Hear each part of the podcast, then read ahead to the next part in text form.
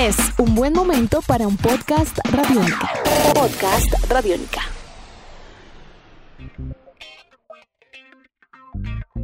Amigos de Radiónica, sean bienvenidos a una nueva entrega de En Descarga Radiónica, el podcast, un espacio en el www.radionica.rocks donde nos encanta charlar y conversar con todos ustedes acerca de mundos maravillosos entre cine, televisión, cómics, videojuegos y mucho más. En Descarga Radiónica en época de cuarentena, mi nombre es Iván Zamudio, arroba Iván Zamudio 9 en Twitter, arroba piloto.espacial.3000 en Instagram y me encuentro en este instante con el grandiosísimo e inigualable Diego Bolaños, arroba Bolaños y Estrada. Diego, ¿cómo vamos? ¿Cómo va todo? Muy bien, gracias eh, por la presentación, Iván. Felices de acompañar a los oyentes de Radiónica que nos escuchan eh, en este momento a través de este podcast porque vamos a hablar de un tema que nos parece súper, el nuevo cine, que ahora llega a través de plataformas, ¿no?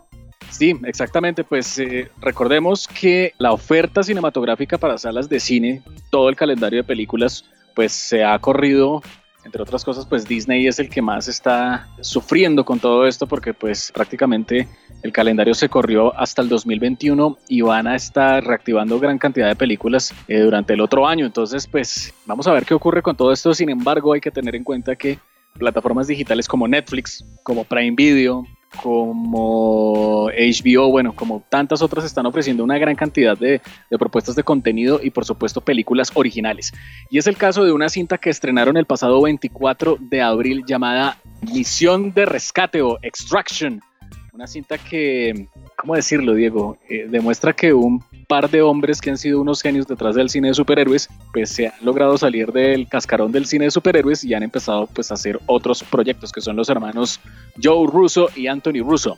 Aquí es interesante que estamos hablando de una película de acción clásica, ¿no? Estamos hablando de un personaje de acción, en este caso Tyler Rake. Usted ya tuvo la oportunidad de ver la película. A veces hacemos este tipo de, de podcast en donde yo pregunto desde la ignorancia y lo que hacemos es que Iván Samudio no me spoilea la película. Y así el que no haya tenido la oportunidad de verla tiene opción, como yo, de charlar para saber si le puede llegar a interesar la película.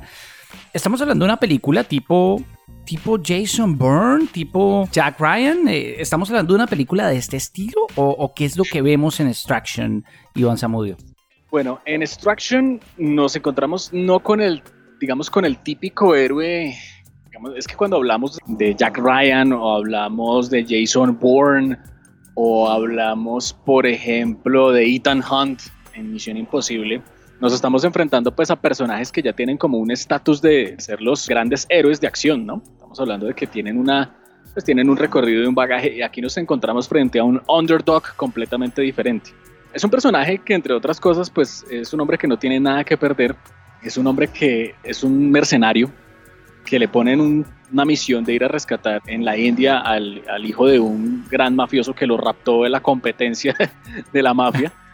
Y básicamente pues este hombre está determinado a, rescatar eh, al niño pase lo que pase. Lo que pasa es que lo que ocurre es que en la misión pues las cosas salen muy mal y todo se empieza a complicar y es ahí donde eh, Chris Hemsworth quien eh, es recordado por interpretar a, Thor Odinson dentro del universo cinematográfico de Marvel, pues va a sacar obviamente todo el arsenal y toda la, fuerza que tiene en sí. ¿Sabe esta película qué le hereda? ¿Qué? ¿De dónde? Esta película viene de lo que le enseñó a hacer el, cine de acción eh, John Wick. Ok, Esto es, ok, ok. Escuela John Wick. Esto nada que hacer. Eh. es, escuela de acción pura entonces. Acción pura y dura con lo que me dice, yo no puedo evitar pensar en Hombre en Llamas. y, tal vez estamos hablando, de hecho, de, un personaje que es medio underdog, que está medio perdido y tiene que rescatar a una niña. ¿Qué tanto de Hombres Llamas, de Hombre en Llamas, sintió usted en esta película? Eh, no, cero. Ah, listo. Cero Gracias. Es que, eh, Denzel Washington en Hombre en Llamas, pues es implacable. Lo mismo que, por ejemplo, Denzel Washington en Equalizer. Sí. Sí. Pero, pero no, este es más como un, mercenario que tiene muchas cosas como, no del estilo de John Wick, porque John Wick es un personaje que ya tiene pues una, digamos, una estructura bastante consolidada, pero sí por lo menos en las secuencias de acción lo que vamos a encontrar es ese tipo de fuerza, digamos, visual alrededor de cómo un hombre se puede enfrentar contra 20. Y una cosa que tiene la película muy interesante es que maneja muy bien los planos secuencias. Eso sí, uff, es una película donde están en un edificio, contra 20 y van saliendo por el pasillo y contra otros 20 y bajan y contra otros 20 y llega un carro y suaz y pasa de todo y contra otros 20. Entonces, es como acción continua. Eh, sí, como grandes coreografías que, que, son pues cinematográficamente rimbombantes para, para, no sé, arrancar en un apartamento y terminar en un centro comercial con todo lo que puede implicar llegar hasta allá en un plano secuencia, asumo yo. Sí, es como cuando Peter Griffin se agarra con el pollo, así. Qué gran ejemplo. Era justo lo que estaba, era más o menos lo que estaba pensando, pero como siempre usted lo definió mejor que yo. Eh, ya entiendo perfectamente. Sí, es como, como eso cuando Peter Griffin se agarra con el pollo y, y, es como que están en la casa y terminan en, no sé, en China. Una cosa así. Pero la película no es nada que no hayamos visto.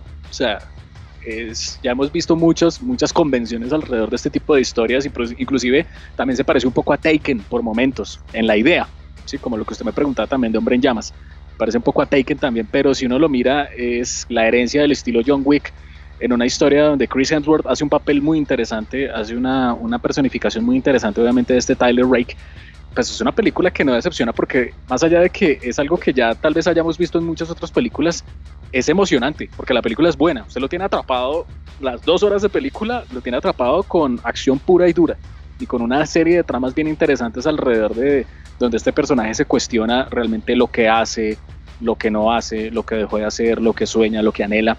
Y otra cosa es que pues los hermanos rusos están como productores acá en esta película. El guion es de Joe Russo, pero eh, resulta que esto está basado en un cómic llamado Ciudad. Ah, que, una novela gráfica llamada Ciudad que fue creada por Andy Parks, Fernando León González y por el propio Joe Russo como guionista. Entonces, pues vemos que estos señores están buscando la manera de seguir contando historias que provienen del papel, pero desde otros ámbitos, desde otros géneros. Porque, porque además el, el, director era mm, el encargado de especialistas en las secuencias de acción de Infinity War y de Civil War, que además tiene mucho, asumo, de este estilo de película, ¿no? Sí, exacto. Y otra cosa que es, digamos, como muy, muy interesante alrededor de todo este tema es que fíjese que muchas películas que han basado, que han sido basadas en cómics de acción, como por ejemplo The Losers, Kingsman.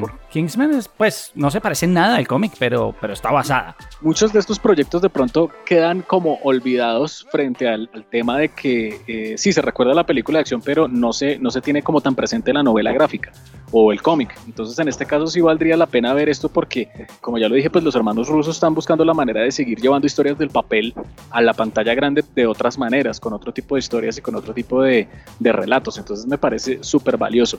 Como noticia ya importante, luego del éxito que tuvo la película que llegó a estar número uno en las más vistas de Colombia, ya eh, oficialmente Netflix anunció por parte del medio especializado Deadline que con el éxito obviamente de la película se está planeando Extraction parte 2. Ok.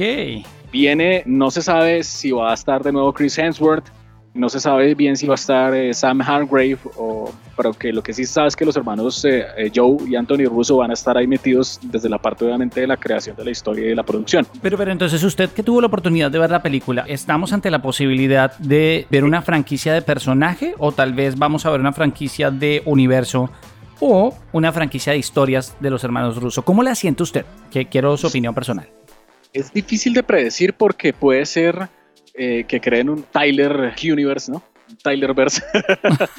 es posible que a partir de ese personaje, o es posible porque, eh, debo decirlo, la película queda abierta, con un final un poco ambiguo, como muy, muy al estilo, como, como cuando usted terminó de ver Batman, el caballero, el caballero de la noche asciende, que, queda, que usted le dejan como, el final puede ser este o puede ser otro, ¿no? O sea, dejan como, si lo dejan así, queda bien, y si quieren seguirla, hay tela para cortar.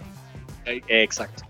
Entonces también puede ser por ese lado, o sea, tocaría esperar el resultado, a ver cuando llegue la 2, porque se lo digo, puede ser por un lado crear el, el personaje Tyler, digamos, volverlo alrededor, porque este es un hombre que, según cuenta la historia de la película, pues eh, eh, ha sido un mercenario que ha estado en un montón de misiones, se pueden ir para atrás o pues, se pueden ir para adelante, se pueden ir para donde quieran, pero a la vez puede pasar algo como lo que ocurre con, eh, con Kikas, ¿no? Que vencimos al primer villano y después viene otro que está detrás que es más peligroso todavía. Eh, algo así. Sí, como que, como que eso de origen a otro villano peor.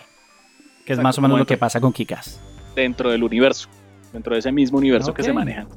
Habrá que ver, la película es muy buena, a mí me gustó bastante, no decepciona, para los que les gusta, pues eh, obviamente John Wick. Cine de y el acción.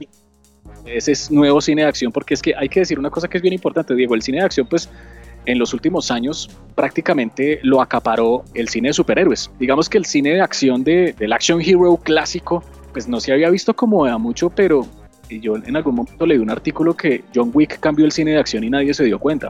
Y es verdad. Y si usted se da cuenta, hoy por hoy, pues John Wick creó un nuevo estilo de contar historias y sobre todo un nuevo estilo de llevar acción a la pantalla grande con hombres normales, mortales, que solo con un arma y determinación pueden hacer una gran cantidad de cosas, sin necesidad de ser el hombre musculoso, Arnold Schwarzenegger, Stallone, Van Damme, todos esos eh, action heroes de vieja data, pero lo cambió y hoy por hoy pues hemos tenido películas increíbles como John Wick, hemos tenido películas de acción impresionantes como La Redada de Raid, que es una película espectacular de, de comienzo a fin, y hemos visto pues la última entrega de Misión Imposible que fue tan aplaudida como una de las mejores películas de acción de la historia, sobre todo por las secuencias, por esa recordada escena del- de los helicópteros donde Sí. está eh, Tom Cruise persiguiendo a Henry Cavill. Entonces, No, y la cosas- escena de Tom Cruise contra Henry Cavill en el baño es una cosa tremenda. La cargada de los brazos. Es tremenda, es tremenda. lo mero. Entonces, eh, todas esas cosas pues hacen que estemos como en un momento de la resurrección de un buen cine de acción, pero de hombres de a pie, ¿no? De hombres que toman un arma o de hombres que tienen determinación.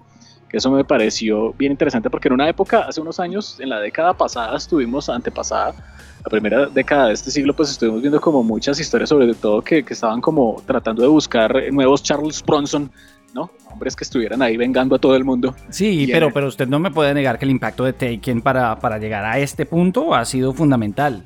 Y todo lo que pasó ahí en adelante, incluso las que no se llaman Taken, pero son Taken, creo que cambió por completo este paradigma y fue fundamental para por lo menos poner la base de lo que usted comenta, ¿no? Claro, y en esta época nos estamos, estamos enfrentándonos contra un cine de acción de alta factura, de mucho nivel y de volver a redescubrir esos hombres que son capaces de hacer muchas cosas de verdad con poco. Entonces, eh, Y con mucha Bien. inteligencia, porque además hay un elemento de inteligencia tipo MacGyver, tipo MacGyver ahí que, que también es fundamental. Creo que, que es chévere ese cambio de paradigmas que usted comenta. Y, y además, pues ver una oferta de, de acción que permita que eso no muera o que por lo menos no se capitalice solo en unas cuantas franquicias y que después se agoten ellas mismas, ¿no? Que también es lo que preocupa. exactamente, así que recomendadísimo esta película, pues es un buen plan para fin de semana, una buena taza de maíz pira con, con papas y acción porque se van a divertir. De verdad la película no defrauda y pues esperar a ver qué ocurre, obviamente, si llega la segunda parte de esta cinta. Yo aspiraría y pensaría que para el año 2022.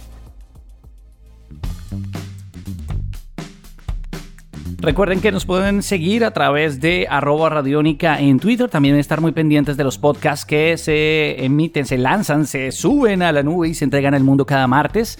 Eh, con nosotros siempre acompañándolos. Pueden enviar sus comentarios a arroba Iván Zamudio 9 o arroba piloto.espacial.3000 en Instagram y en mi caso arroba Bolanos y Estrada. Y estaremos muy pendientes para, para la próxima entrega de En Descarga Radiónica. Nuestros podcasts están en radionica.rocks, en iTunes, en RTVC Play y en nuestra app Radionica para Android y iPhone. Podcast Radionica.